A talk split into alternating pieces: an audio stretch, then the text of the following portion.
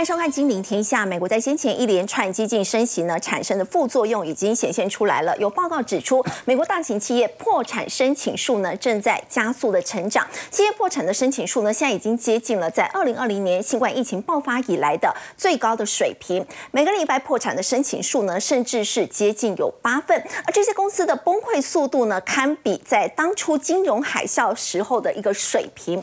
而另外在中国大陆呢，原本大家所期待的在疫情过后的一个复苏呢，也没有出现。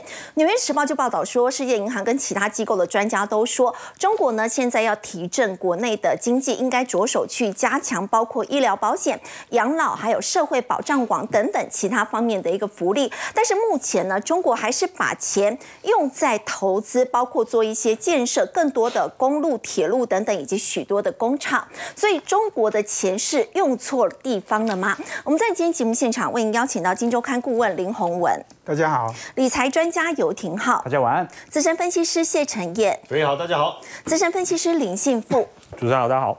好，我们今天请教这个廷浩，我们看到呢，这个末日博士卢比尼他说啊，这个世界的经济呢正在经历一个热带风暴，那么他认为说可能会对市场还有整个金融体系呢会产生一个重大的伤害。没错，感觉讲话好像越来越温柔了。末日博士，你还记得前几个季度他对于整体经济形势的研判呢？对，老实说是相对比较保守的。但到现在为止哦，其实已经有开始认为有温和衰退的几率存在了。那温和衰退的几率啊，老实说就是比软着陆还会稍微严重一点点，但是就不会进入到明显不会进入进入到硬着陆啊。所以我们讲说整个经济的环境状态主要分为四种啊，一种呢是软着陆，也就是 GDP 它不会进入到负增长区间；硬着陆的部分呢，就是连续两个季度的季增率进入到负增长，同时会有大规模失业人口的上升。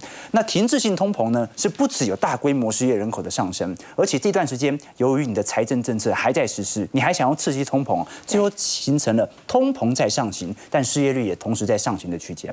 而卢比尼所讲的，他认为这是最有可能的，叫做 soft tissue landing，叫做韧着陆。这个韧着陆跟硬着陆最大的区别在于哦。呃，这个应该讲韧着陆跟软着陆最大的区别哦，在于软着陆是不会连续两个季度的 GDP 进入到负增长，但韧着陆是有可能进入，但是也不会有大规模人口失业的上升，所以它基本上啊，类似于 GDP 在低位震荡一段时间，大家受的有点辛苦，但是不至于到完全进入到萧条和衰退。它是有可能是连续两个季度是负增长，但是它不会很严重。或者呢，它本来连续两个季度的负增长平摊到四个季度、五个季度，那么每个季度衰退的这个幅度稍微就能够缩窄，但是时间有可能会拉长。拉长。所以从这一份资料我们看得出来哦，莫瑞博士卢比尼啊。它已经不再是末日，它有一点类似明天会更好的感觉了。好，所以这是第二个观察点。我们一直跟投资朋友分享哦，市场的情绪会有两种方向来做引导。第一个是市场会慢慢的从半信半疑，慢慢的往乐观来前进。那第二点就是市场的针对年底的终端目标利率会慢慢的提升，因为经济够好，基本上没有降息的必要。不过我们特别值得留意的是，昨天我们看到四大央行的行长的论坛的谈话。昨天主要是欧洲央行的论坛会议啦，在葡萄牙举。行，嗯那每年都会举行，不过中国人行通常都不会参加，都是这四大央行的行长哦，会在每年的论坛当中来发表针对国内形势的谈话。美国的 Fed 还有欧洲央行、英国央行跟日本。对，那这四大央行的行长哦，他基本上是互相沟通的，会有一个主持人当做语谈者。但这四大央行行长哦，他不只是聊针对国内的利率政策，他也会聊对于海外的政策的协调。那毕竟啊，全球的央行现在很明显是。不同步的，现在全球央行是一个百分之百呃东升西降的态势，什么意思呢？我们看到的联总会和欧洲央行啊，从资产负债表的角度而言呐，都在明显的缩表当中。欧美两国基本上都在极力的把市场上的资金给收回，由于目前的通膨实在太严重了。可是你看到日本央行和中国人行目前都还在一个扩表的氛围当中。那首先是联总会主席鲍尔，鲍尔是特别提到啊，他不排除七月和九月份的连续升息哦。那某种态度，他很明显是放音了。为什么这么说呢？他这一次提到叫 back to back 升息，背靠背升息，背靠背升息。什么叫做背靠背升息呢？他的态度很简单了，就是要一步一步来。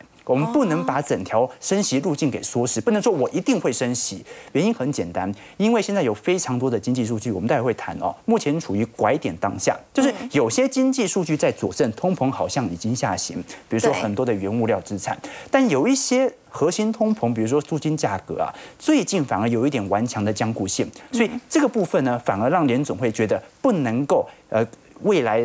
七月、八月、九月份的路径完全给缩死，为什么？可能七月份数据又变了，八月份数据又变了。那到时候我可能呢啊，如果把话说的太死的话，市场可能引发挤兑恐慌。所以我升的太快，对金融业也不好。所以他决定每个月、每个月再来做调整，这样会比较恰当。所以鲍尔他算是因中带歌，我会继续升，但是呢，升的步调我们到时候再来看经济的数据啊。但是欧洲央行行长 ECB 拉加德，他态度就比较明显了。他虽然说七月有可能会再次升息哦，但是从他的副行长的谈话已经表明了，七月是一定升息的。好，欧洲目前的通膨的僵固性远远比美国还要来得更加的严重。那也由于欧洲央行的行长拉加德，他已经很明显表态升息了。那目前英国的通膨又比欧元区来得高，对，所以英国行长贝利哦。老实说，它一定升息，为什么呢？英国老实说是在这四大央行当中啊，目前面临通膨的僵固性来得最为顽劣的。所以他说核心通膨更具粘性。没错，那老实说了，英国最近也在大罢工。那大罢工的同时，我也没看到通膨比欧美各地的。呃，物价水准都还来得高，而且呢，目前已经算是进入到技术性衰退的一个啊衰退格局当中，所以它是经济不好，通膨又很高，而且内部政治动荡稍微比较大。过去几年他换了几个首相，我都快记不起来了。而且重点是哦，由于他目前是属于保守党执政，那保守党执政哦。愿不愿意在这个时间点进行左派政策的干预，这就很矛盾了。因为保守党他是追求这自由开放化的嘛，他照来讲不会对于市场过多的干预啊，该通膨就让它通膨嘛，我们就随着景气的自然周期啊变化即可哦。但如果我干预的话，我就不是保守党了嘛，我就变工党了嘛，我不干预。啊，那个票，这个这个票权很容易就丧失，最后执政党的这个执政光环很容易消失，最后也是工党来取代你。所以这个是英国，我们才可以了解到为什么你看这《华尔街日报》或者《纽约时报》把英国央行定调为目前欧洲的智障病人，叫停滞性通膨的病人呐，是它是最为明显的。对，那日本呢？昨天呢，就几乎被这三位央行行长围攻啊，就日本是少数啊，真的还在宽松，还在宽松当中的。不过我们也看到植田河南哦，他这一次已经特别提到了。通膨正在往两趴的目标来前进。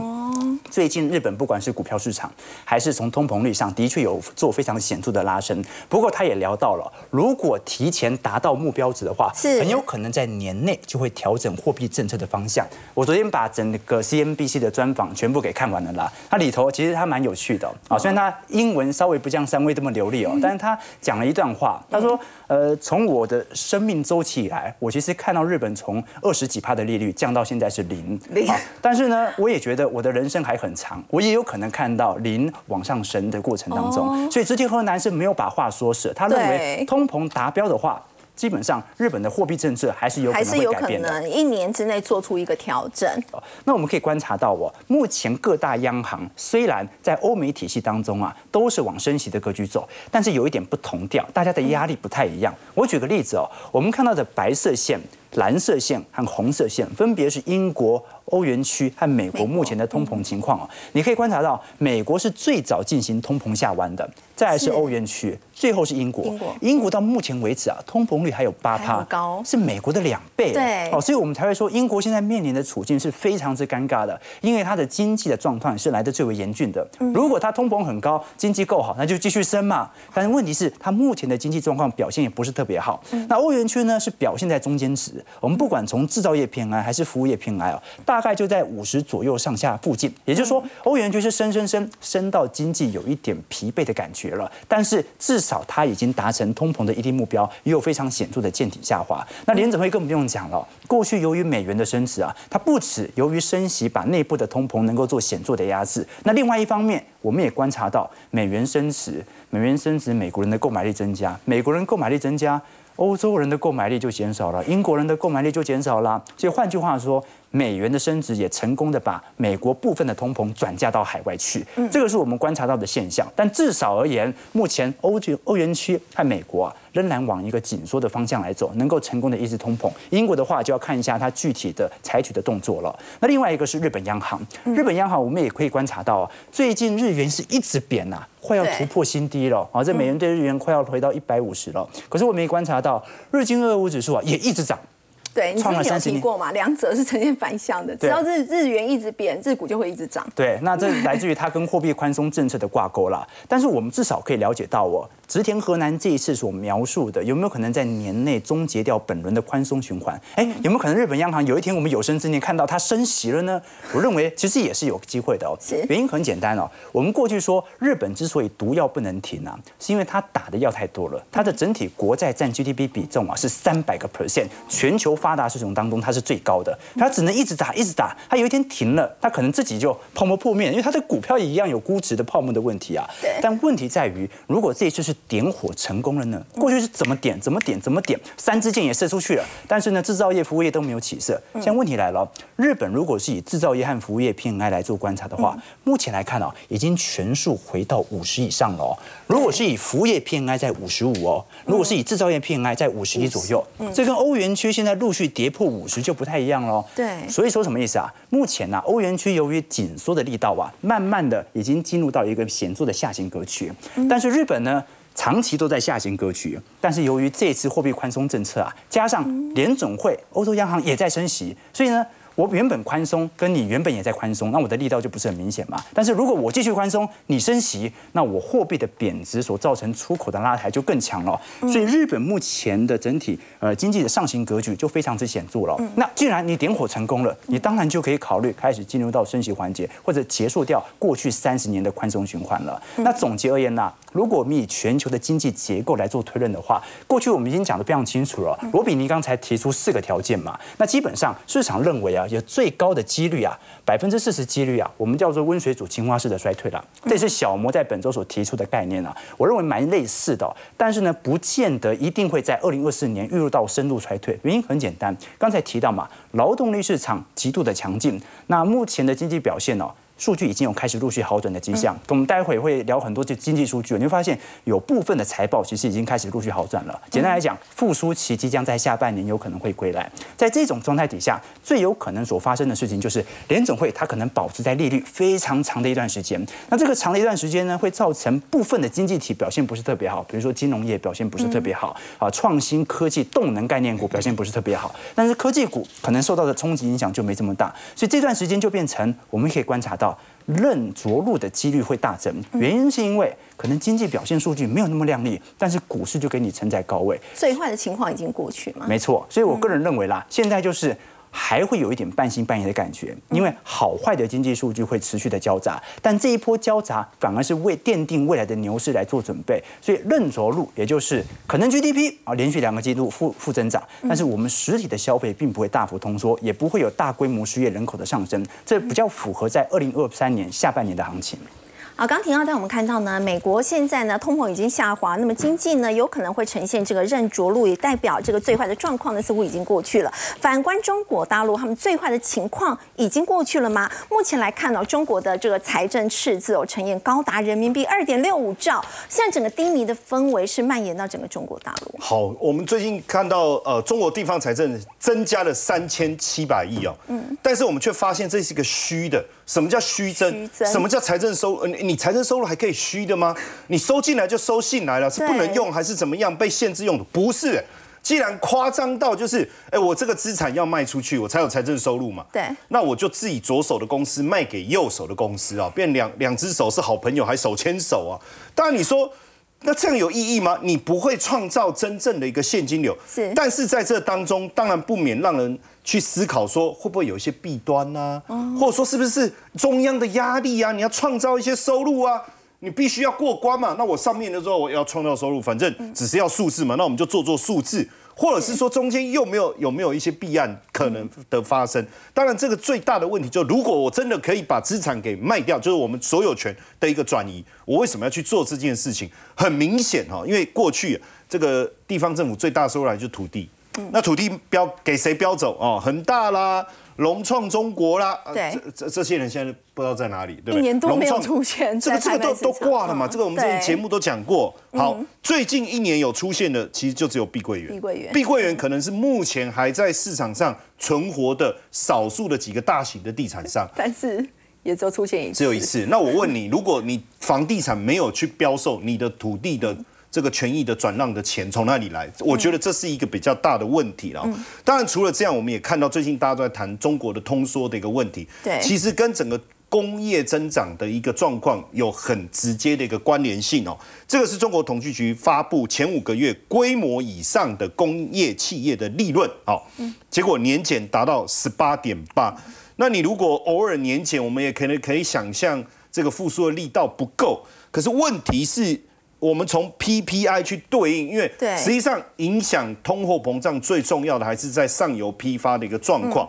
PPI 的部分从去年十月开始就由正转负了。是，我刚才一直在算哦，有时候要用一下手指头，呃，十九八，呃，十十一十二一二三四五，哎，真的八个月，连续八个月哦都持续的衰退，而且你衰退的力道如果减弱哦，刚才挺好讲，比如说 soft landing 啊，soft tissue landing，或者是硬着陆。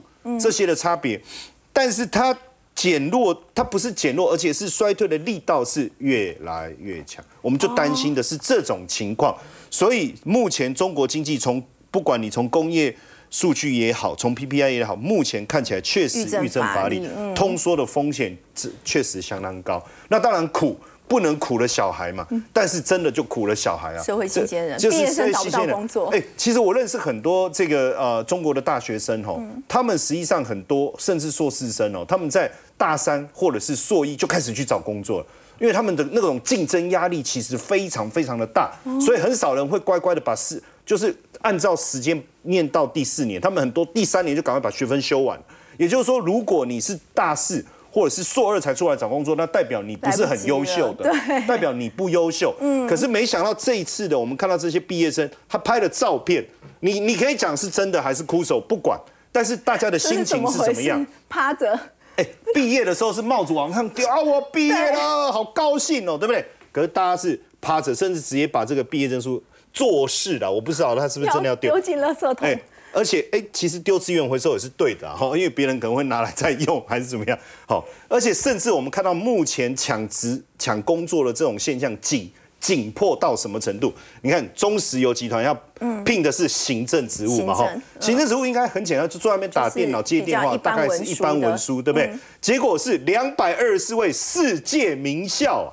世界名校级硕硕博士生呢，这个很夸张哎。好，然后呢，而且你知道他们那时候应聘的要求，你其实只有聘一个，对不对？来了八百八百一十九，这个很夸张。好，然后你知道他要求学历要，他们自己就是这个集团要求，现在的要求很高。为什么他可以把要求拉那么高？因为我不压拉这么高的话，人来太多啊。嗯，所以他要求到泰晤士大学排名前三十名呢，这很夸张吧？前三十，泰晤士大学排名前三十名。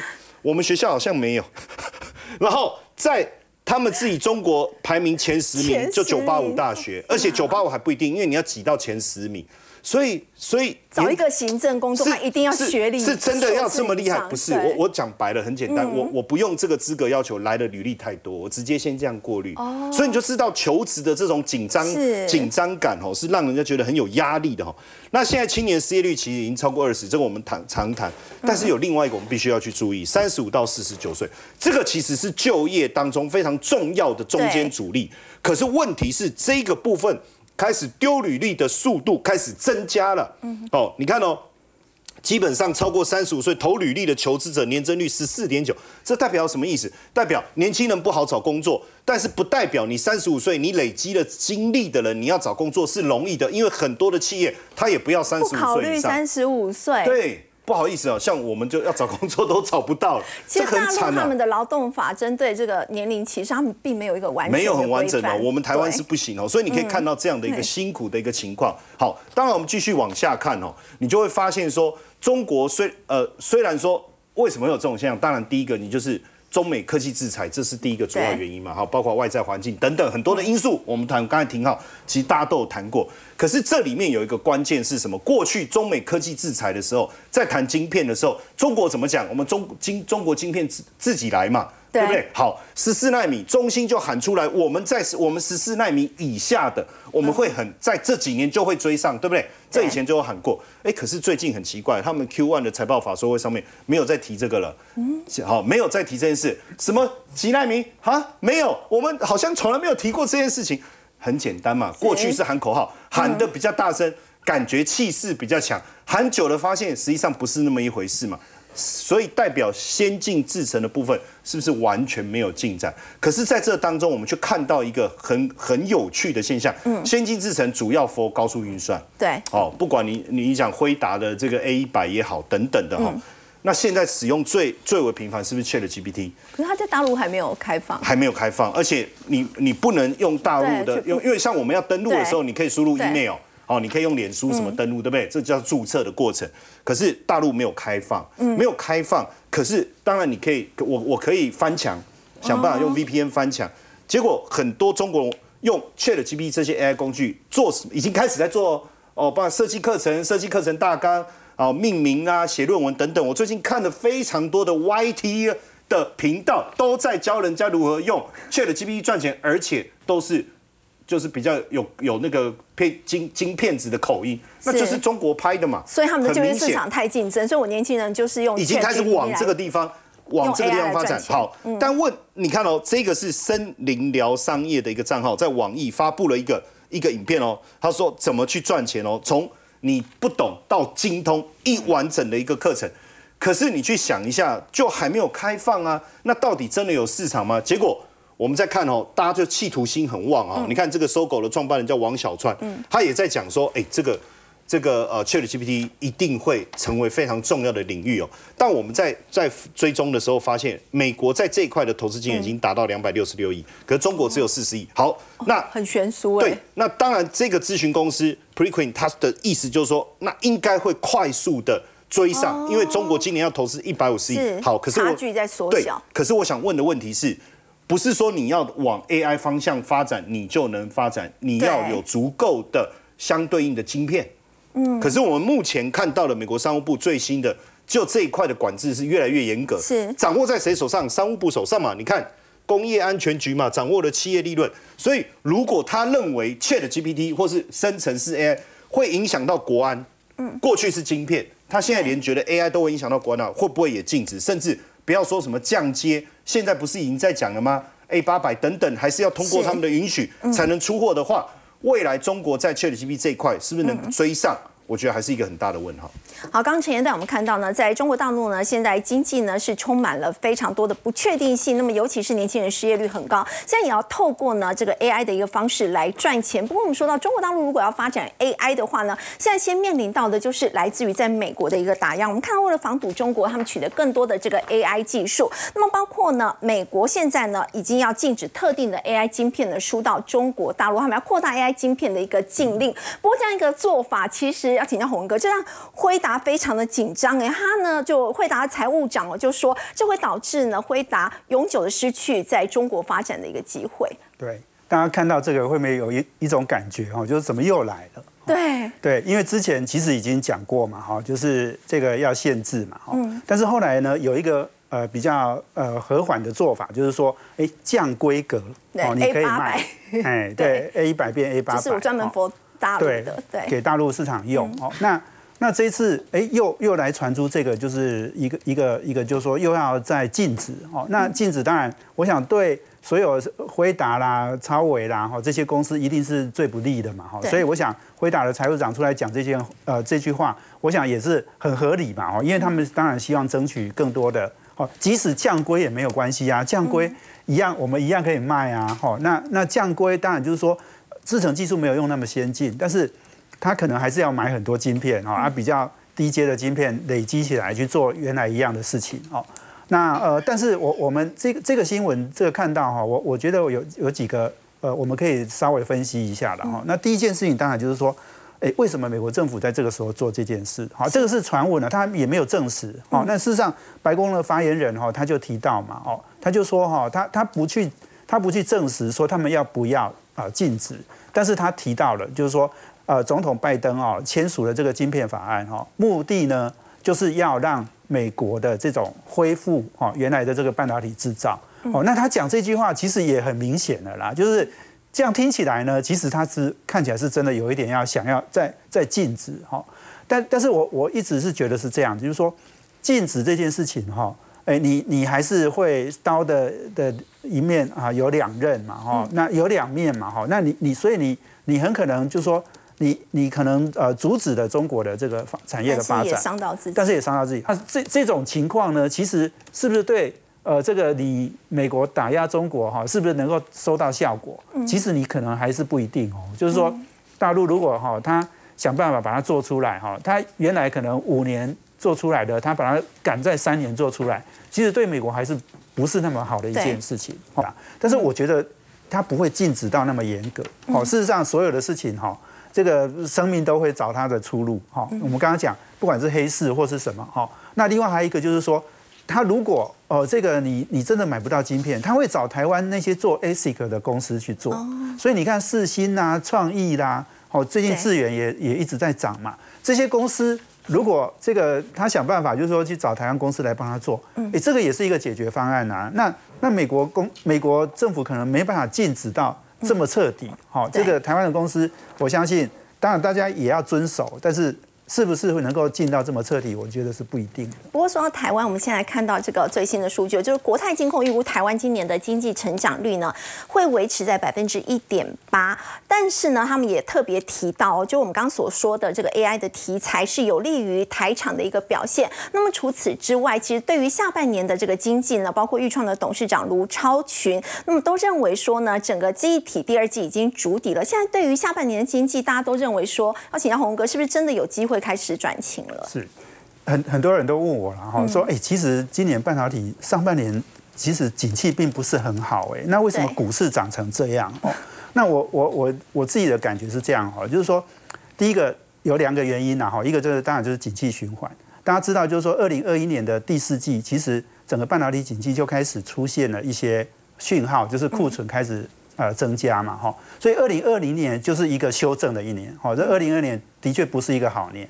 二零二三年到一直到上半年，其实大家你看，像呃，你刚刚讲卢超群跟吴田玉，哈，日月光的的这个执行长，他们讲的说法都是，事实上上半年真的是不好哦，嗯，那下半年呢也没有那么好，哈，但是至少就是说，哎，大家的库库存已经去化了，然后慢慢的好转了，哈，那。我觉得一个很重要就是说，二零二四年会是一个好年，哦，也就是说，景气循环，哦，刚刚讲的，二零二一年的下半年修正，二零二二年修正了一整年，哈，到二零二三年，哈，在修正的已经到了尾声了，所以二零二四年下半年有机会落地，真的要好是在明年。是，那二零二四年，那现在已经都快六月底了，哈，我们其实现在要看是，如果我们看未来一整年，从今年下半年到明年上半年，那看起来就是越来越好嘛。大家大家看，就是说股市的反应都是这样，下半年比上半年好，明年又比今年好，那这个股市当然要涨啊。哦，因为它是提前反应的。哦，所以刚刚在讲就是说，国泰金控的那个那个呃对经济成长的预估，它也是说下半年会比上半年好嘛。哦，上半年其实真的不好。哦，那。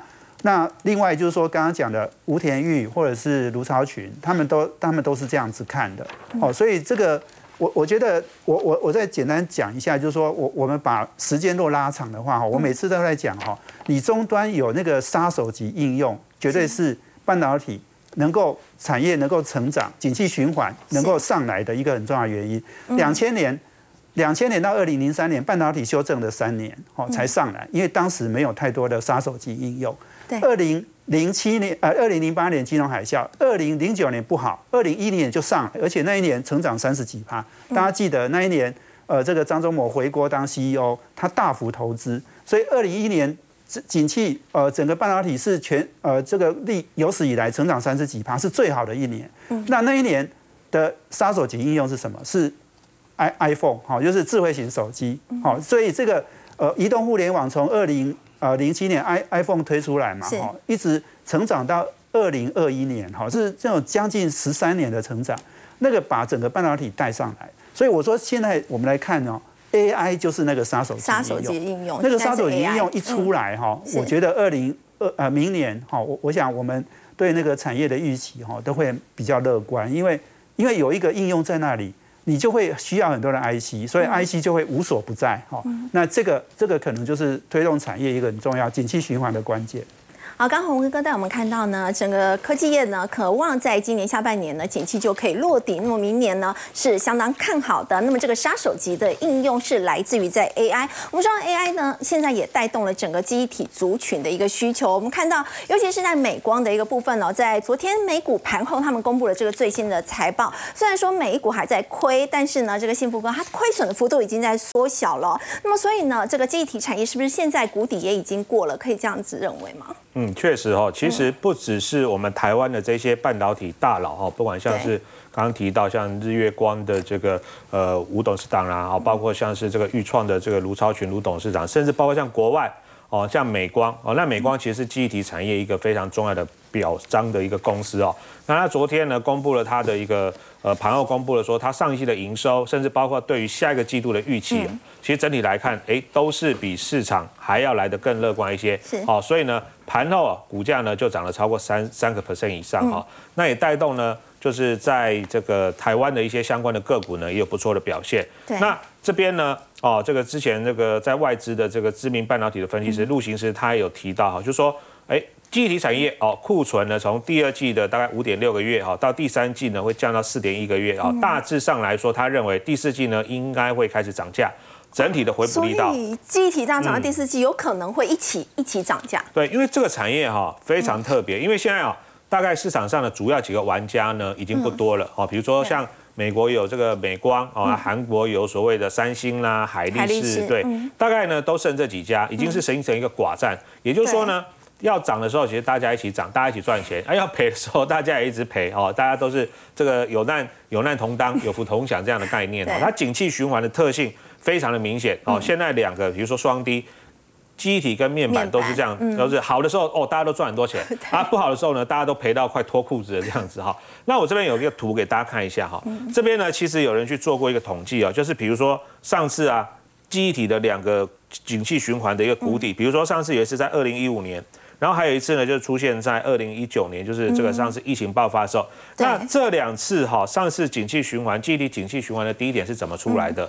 他们这边有人做过统计哦，就是说呢，你在这一波哈，从高点跌下来过程里面，基本上哈，你大概只要跌五十到六十趴，就容易见到波段的低点。什么意思？就是上一波景气高点的报价哦，因为忆体它其实是每个月都有公开报价，它的报价呢，如果呢从高点来算的话。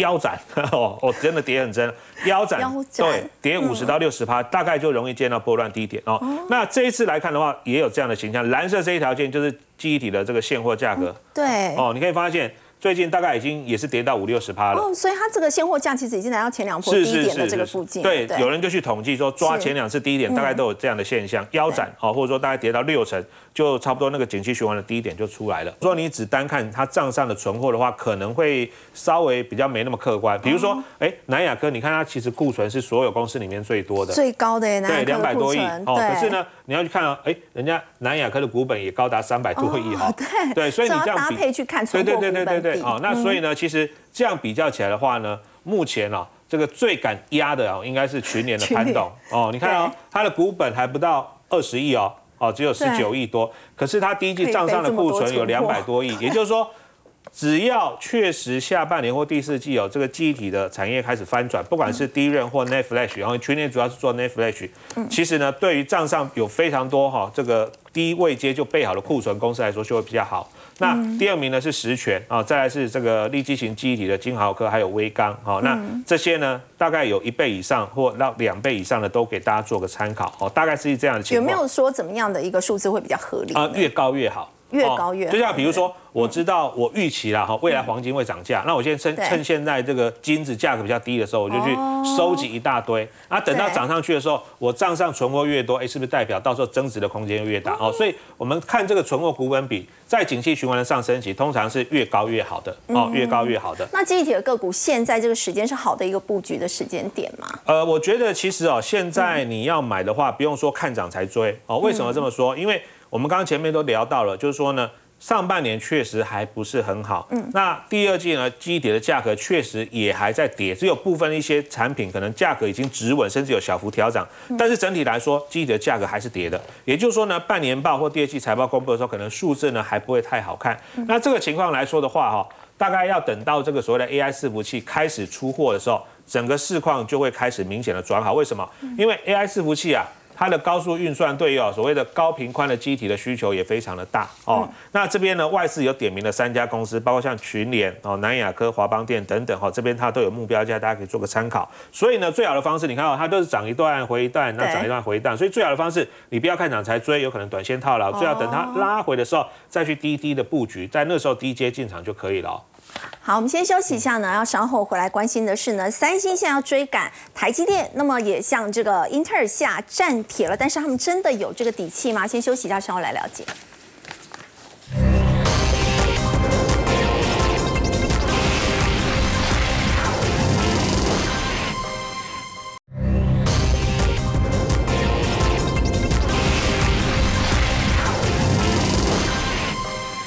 三星呢说是要追赶台积电，那么同时也向英特尔下战帖了。他们公布了二纳米制成的一个路径图，说在二零二五年呢就会开始量产了。不过三星真的有这个底气吗？我请教陈燕哦。三星其实在第二季的获利是暴跌九十九趴，哎，甚至还拖累韩国的 GDP 都因此下修了。对，下站帖有什么难的？有什么好怕的？你会 email 你就发一封啊，格式打一打，真的不信叫 Chat GPT 帮你设计一下，就寄出去了啊，这就是下站帖啊。当然，因为这一次三星在加在加州这个呃金圆代工论坛，他就讲他的下一步，确实看得出来他的这个野心勃勃啊。你看，二零二五年要开始向客户提供哦。很快，二纳米哦，他现在不是说哦，我要进入 二纳米二二纳米制成的研究，不是我我可以提供给我的客户。那就表示你你连检测都已经过关嘞，嗯。好，然后呢，用在智慧行呃行动等等了哈，二零二六年再往 HPC 这个方向走。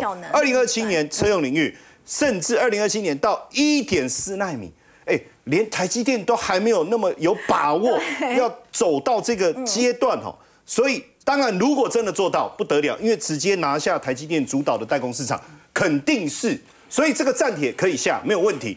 但是就像肥鱼你刚才在说的是，对。啊，真的有底气吗？有时候有时候话喊得很大声，可是我们要去思考的是它现在晶片、记忆体、手机事业是全部都重挫。我们先看哦，三星 SK 海力士晶片业务第二季会亏损，而这个亏损的幅度是相当大，尤其是三星跟海力士，我们都知道记忆体的部分在前一段时间其实下滑的非常的严重，所以导致它整体第二季的营业利润率一千零四亿韩元，你就觉得不错。因为我们对数字没有概念的情况下，可是去年同期是超过十四兆，哎，减少九十九点三呢。对，这是刚才我们在讨论的时候说，哎，是不是是不是小数点点错？没有，真的。所以你可以讲，它基本上营业利润不见，被谁侵蚀掉就是今天业务了。对就是这样。那所以在这样的情况下，这个很像在玩那个德州扑克哦，手上的牌很烂，你只要喊得更越大声，对手就会被吓到，对不对？反正最后对方也是盖牌而已啊。所以我感觉是这样，你看哦，它现在 GDP 的增长预测也被往下调，从就整个南韩了哦，因为三星的一个影响，从一点六被调到一点四到一点五，而且我们仔细看哦，秦飞鱼帮我们比一下哈，就是你看从二零二一年第二季开始这个地方哈，实际上你可以很明显的看到哦，就是说整个呃 GDP 的部分的年增，你看绿色往下就是负的，嗯，哦，二零二零年当时因为疫情我们可以理解，对可是疫情回复以后。实际上，大部分的增长力道都有，可是它是持续性的下滑下。好对，经济放缓的原因当然就记忆体相关，还有包括它过去高度依赖中国这个部分也受到影响。五月的贸易条件年减二点八，哎，这个数字蛮惊人的，连续二十六个月恶化超哈。过两年。然后出口的价格也持续下滑，所以贸贸易条件是持续恶化当中。当然，这个所带来影响，我们来看一下哦，它所带来影响是什么？第一个，你你你你通膨一直在增温，可是我的收入跟不上的时候，很大的问题。你看，连吃这个新新拉面，大家都有吃过。我最近看很多网红都一直在吃那个拉面，以前里面还有加肠香肠，现在都没有，它是整可以加海鲜。对，对，现在都没有，没有，没有，他都一直吃那个面哦。可见啊，现在这个日常价格的飙升哦，带来很大压力。所以现在政府要求说，你这个什么新拉面一定要降价，哎，四点五到六点九，其实就反映售价的上扬对民众生活压力的痛苦啊。所以要求业者要降价。你要降价，我不管，你要想办法哦。而且通膨压力大到什么程度？你看一万韩元哦，大概两百多块台币，对不对？只能吃拉面跟紫菜泡饭。然后我就在算啊，哎，还好两百多，我们在台北还可以吃的很丰富哦，对可以吃的很丰富哦。那你说汉堡加小薯加饮料，这个在台北大概一百多块吧，一百五应该可以吧？超过七百。我应该没有，我还没有脱离这个社会嘛。因为它这个七百，我我那我真的我又跑去确认一下，几个素食店如果要这样吃的话，大概要多少钱哦？其实两百内一定有找了哈。是所以你可见它的这个价格涨得太离谱。是那当然业者说电费什么都涨，我能怎么办？可是你去看哦，现在一个最大的痛苦是什么？六十岁、六十九岁应该是退休年龄，对不对？可是很多人还要出来工作，为什么？甚至高到你看哦，百分之四十，七十五到七十九岁哦，要出来找工作，七十五到七十九岁，哎，嗯，这个应该是在家里含饴弄孙的年龄对不对？退休够没办法，他重点是生活费不足，对你就知道节节高涨哦。现在年年轻人，你就定存解约哦，中途解约有六十八点四万，很多人说他解约这有什么？不是，你注意看，之前南韩有推青年希望存款，利率十趴，哇，十趴哎，他去解约，你就知道那个生活压力有多大，对不对？代表你物价上涨的的幅度可能更大，你生活压力大到，哎，这种十趴的我照样中途解约，很惊人哦，很惊人。那因为现在我们叫做 MZ 世代哈，MZ 世代就是千禧世代跟 Z 世代，百分之七十有大学学历，这个是很普遍的现在。但是在日现在现象不止从日本蔓延到韩国，日本我们叫做呃御御宅族，对不对？就嗯就我们以前有讲啃老族，现在韩国是袋鼠族。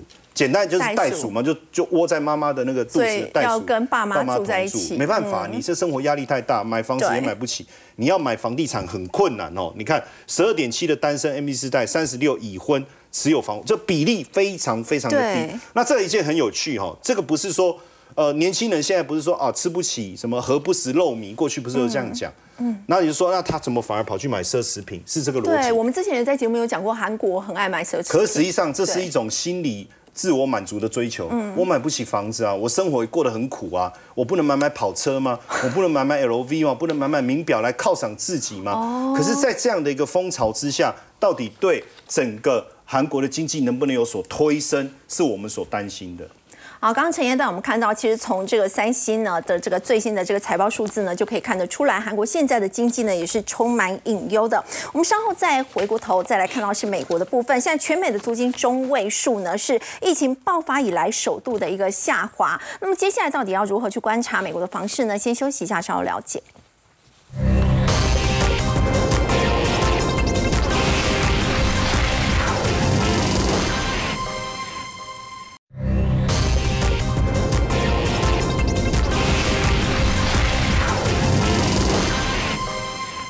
好，全美国呢租金的这个中位数，我们看到在五月是下降了百分之零点五。廷浩，这是疫情爆发以来首度的出现租金下滑。哎对，可是我们看到的是属于同比下滑，就是今年的房租价格比去年的同段时间五月份还要来得低。低嗯可是你仔细看一下红色线，也就是目前的租金中位数啊，其实已经连续几个月在上行了。什么意思呢？就从月的角度来看，其实四五月是比二三月的房租价格还要来得高。好，也就是它是经历过一定下行之后，其实房租目前正在反弹。跟去年比是下滑，但是如果每个月去看，它其实还在上涨。对月增的话，它其实有慢慢的上行的趋势存在啊。所以老实说，我们说为什么联总会压力这么大？就如果你只用同比的角度来思考，哎，感觉好像数据不错啊，开始下行了。可是你用月增的角度来看，哎，好像慢慢慢慢在垫高当中哦。所以我们看到 Y O Y 的部分哦，下行力度很大，是但是从实质房租角度来看的话，慢慢在推升了。那更何况。况我们都很清楚哦。过去我们讲说房价上涨，它不一定是涨真的，房价上涨难免有炒作的成分，难免有泡沫的成分。那问题就在于哦，我们看到美国房价在过去一段时间，从去年十月份以来，其实就已经在陆续回升的当下。所以如果它房价在回升，那很多人说，也许是涨假的，啊，可能资产炒作一下，经济不好，它可能又会回跌了。那通常我们会怎么去识别房价是涨真的涨假的呢？看租金有没有跟上来。哎，那完蛋了，租金好像有点跟上来的跟上来的感觉。如果是房价上涨，房租下跌，就代表着你炒那么多房，也没有人来帮你付房租啊。好，那现在房租也在上涨，这说明整个复苏的情绪已经慢慢回到美国的房市身上。那问题来了，联总会过去一年已经升了五百个基点哎。对，升了五百个基点，而且不排除七月、八月还有可能继续升。嗯，我都还没说要降息，你房价就已经开始有明显见顶上弯上了。对，那我们刚才聊到的都是属于实体经济面哦。你仔细看一档 ETF 哦，我们来观察一档建筑的 ETF，叫做 ITB。我看它的内部的持股，大部分都是跟建商相关的类股了，像霍顿房屋等等哦。你可以观察到，其实这项 ETF 早在二一年、二一年的时候，当时的顶点就已经见到了，结果跌幅是高达多少？四成一，跌得非常重，几乎跟科技股一样重啊，几乎是腰斩嘛，四成一哦。可是你可以观察到，从去年六月份以来的涨幅高达六成九，在上个礼拜创历史新高了。哎，这个升息还没结束，结果建筑型相关的 ETF ITB 价格创了历史新高。你可以显示到，目前其实美国的房市哦，如果从资产炒作的氛围，加上从房租价格和房价的角度而言呢，它的坚固性是极高无比的哦。我们看到房市当中唯一相对比较差的数据有两个，一个呢是不动产的，我们讲到的控制率，在过去我们提供过，平均而言都在两成以上，对，所以商办是真的收不太到租，这个是一个问题哦。那另外一个问题呢是成交量大幅量缩的问题，虽然房价也开始上涨的趋势，但是目前美国还是。显著的量缩的，那到底会不会形成最后由于这么高的利率形成大规模的债务违约呢？我认为可能性也不高啦，因为通常啊房屋有泡沫，我们就看。美国的成屋库存就好了。你可以观察到，当时零七年、零八年为什么房市会泡沫破灭啊？供给量实在太多了，到处都是成屋库存啊。可是你看到零八年以后就不断的下行格局，一直到现在还在低位震荡，说明什么事情呢？老实说，市场上过去十几年来真的没什么人想建房子，所以你供给就有限嘛，它不容易形成资产的炒作。所以不会像在金融海啸那个时候，房地美、房地美那样子。没错，我们现在唯一对于房市的担忧，我个人认为就是属于商办控制率。不过它的部分占。整个美国房地产的权重比例并不是特别高，但是呢，如果有出现苗头的话，我们反而可以从银行的财报先来观察一下固定的收益资产有没有受到冲击。好，我们先休息一下，稍后来关注的是呢，日本政府现在要重振半导体的一个荣耀，他们有新的做法了。先休息一下，稍后来了解。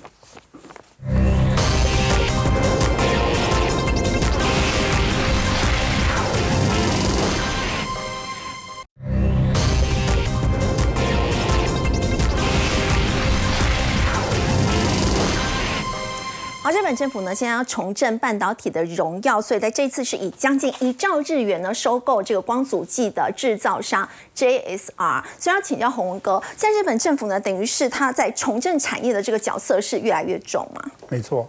那我们看这个新闻其实很有趣哈。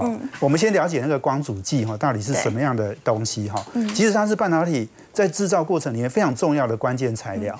那 J S J S R 呢，又是全世界占三成，将近三成的市占率哦。这家公司是在这个行业里面是有绝对的领先优势的。是哦。那事实上，大家如果记得，二零一九年哦，韩国那时候这个拿不到光阻剂哦，都在跳脚哦。是。那还有你再看一下那个光阻剂的产业哈，除了美国杜邦它是占第三名的之外哈，哎，其他都日本公司哎。所以前几名都是日本公司，所以第二名的这个京东硬化嘛，好，那第四名的信信越，好，然后第五名的这个富士，你看都是日本，所以日本所以加总起来日本占比很高，占差不多八成左右。哇，所以你你看，就说这个行业哈，哎，全世界你看只有日本跟美国哦的公司在主导这个行业，那全世界的半导体公司有这么多哎，韩国的、台湾的、大陆的没有人做，那所以你这些半导体工厂哈，没有这个光阻剂哈。哎，你晶圆也是生产不出来的，所以这个这么关键的材料，我想日本当然看得很清楚，就是说，哎，以后呢，你有台积电，对不对？